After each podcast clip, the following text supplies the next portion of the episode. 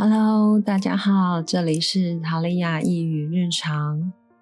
我是塔利亚。生活是由一件件小事与喜怒哀乐堆叠而成。我希望透过塔利亚一语日常，在生活中感到疼痛或是疲惫的你，在生活中感到白忙一场的你，可以感受到日常里的光，温暖过你最冷的瞬间。你今天过得好吗？每天下班回家见到你的家人朋友，你会想要跟他们说些什么呢？我最常说的是今天工作发生了哪些不愉快的事情，有哪些让我感觉到非常不舒服的事情，或者是哪个同事又怎么怎么怎么了，老板又怎么样怎么样了。主管又有什么一些奇奇怪怪的要求等等等等，或者是说，啊，我今天真的好累，我压力好大哦，听起来都是一些抱怨的状况比较多，而且应该每天都发生吧。我们的身体有古老的生存机制，对于远古的人类来说，为了要活下去而不被杀掉。是非常重要的，所以我们的大脑呢会注意有威胁或是不好的事情，会比较容易忽略快乐还有美好的经验。不知道你是不是有这样子的感觉？我们常常会记得那些不愉快的经历，但是那些开心或是愉悦的那个片刻，总是很快就忘记了。哦，我记得有一个非常让我印象深刻的例子，在某一天，我过得非常的顺利和愉快，不管是我的工作啊，跟同事的相处上啊，老板也没有什么过多的要求啊，跟客户的沟通也非常的顺利呀，一整天过下来非常的愉悦，天气又好，没有什么让我不舒服的事情发生。从白天一直到晚上回家之前，其实心情都非常好。回到了家，碰到了我我的外甥，因为小朋友有时候会拖延，譬如说我请他去洗澡啦，那小朋友可能就会拖拖拖拖着没有去，那我就有点不耐烦了，口气就比较重了一点，请他赶快去洗澡。做一些日常生活必须要做的一些行程，那小朋友呢拖着拖着，那也没有很想要去做，还回你说：“啊，我现在在看书，不行哦。”听到这句话，我理智线就断裂了，因为加上不耐烦，所以我就生气了，然后就有点骂他：“你怎么可以不赶快去洗澡呢？一直拖，一直拖，你到底要几点才要睡觉？”之后，整个晚上处在愤怒的那个状态里面，我根本忘记了那一整天，从早上一直到下班回家之前，过得非常开心。我只记得这个小朋友惹怒我了，不听话就算了，竟然还跟我顶嘴。我只就记得这件事情，一直到我睡觉之前，我还一直跟我妹碎碎念，完全忘记了这一整天。我有那个开心，还有觉得顺利的那个时刻，而只记得这个小朋友如何如何如何的惹怒我，让我不开心。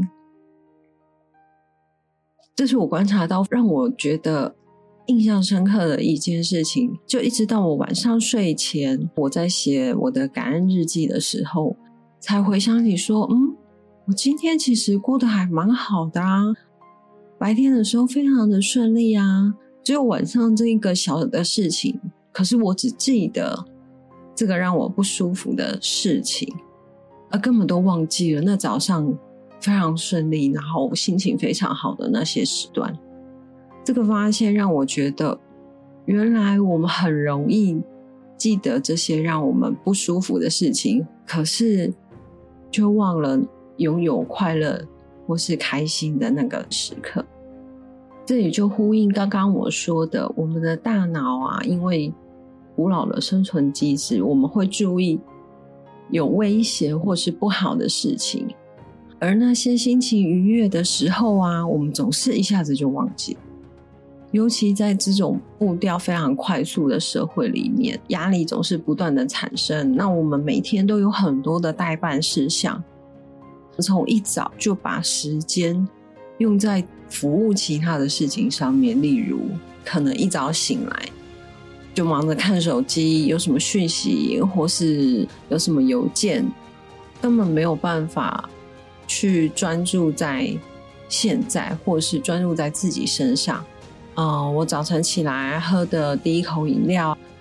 早晨起来的时候是从舒服的被窝醒来，出去的时候如果有阳光的话，那那个阳光照在身上的感觉，这些小小的东西我们都很容易忽略。但是如果我们愿意好好的去感受，第一口喝起来暖暖的咖啡，从被窝里面舒服的醒来。都可以让我们停下很多的思绪，然后去感受那个当时小小的幸福。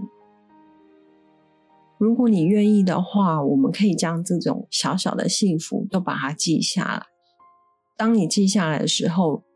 在你晚上回过头来看当天其他的不愉快，再发现，哎，你已经写下的，比如说白天你感觉到的小幸福，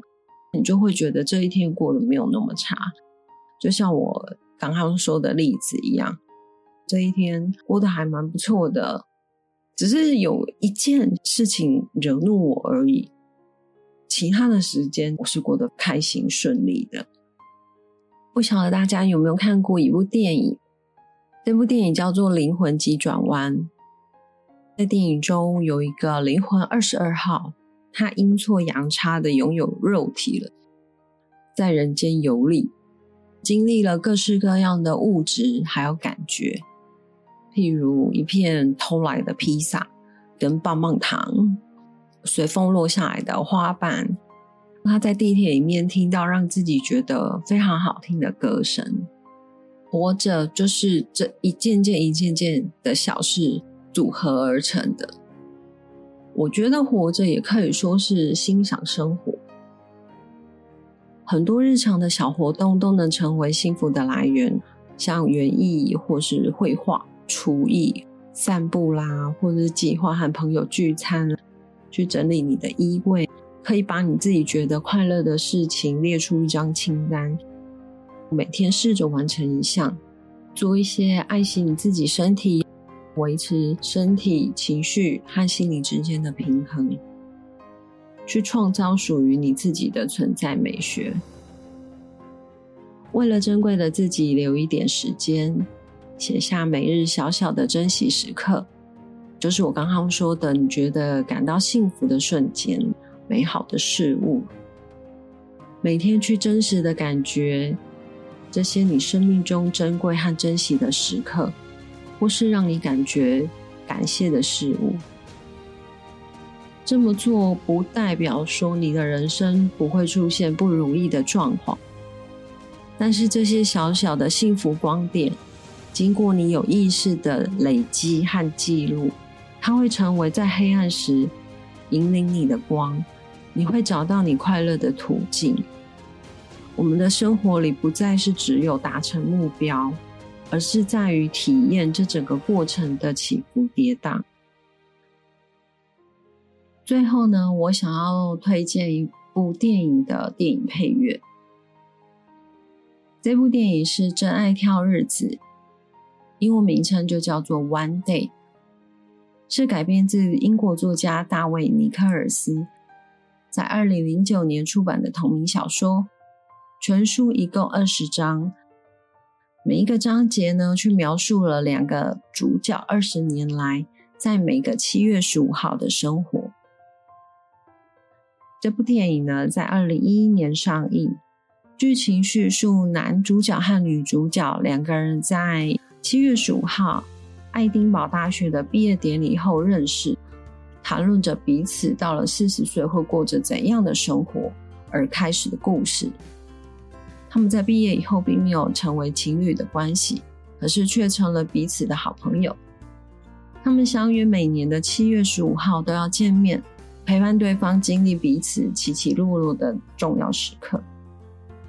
我原本以为这会是一般的爱情剧，不过看了以后，它的剧情呃有些超乎我的预期。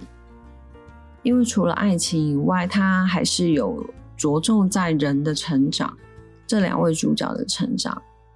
这两位主角的发展线啊，其实是不一样的。像男主角，他就是从毕业之后，从高收入、高社经地位一直往下走；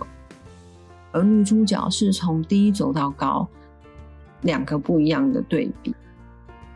那编剧其实是用二十个七月十五号来诉说这两个人之间发生的事情，也就是每一年的七月十五号都是一个点。二十个点就串成了一条线，然后又变成了一个面。我很喜欢这样子点线面串起来故事的手法。我们的人生也常常是这样，每天发生的事情单独来看，好像没有什么特殊的意义。可是如果我们将它串起来，却有相互的关联。有时候电影情节是个很好思考自己生活的工具。可以重新检视自己过得怎么样。那这一次我想要推荐的《真爱挑日子》这部电影面的电影配乐，它的名字叫做《We Had Today》。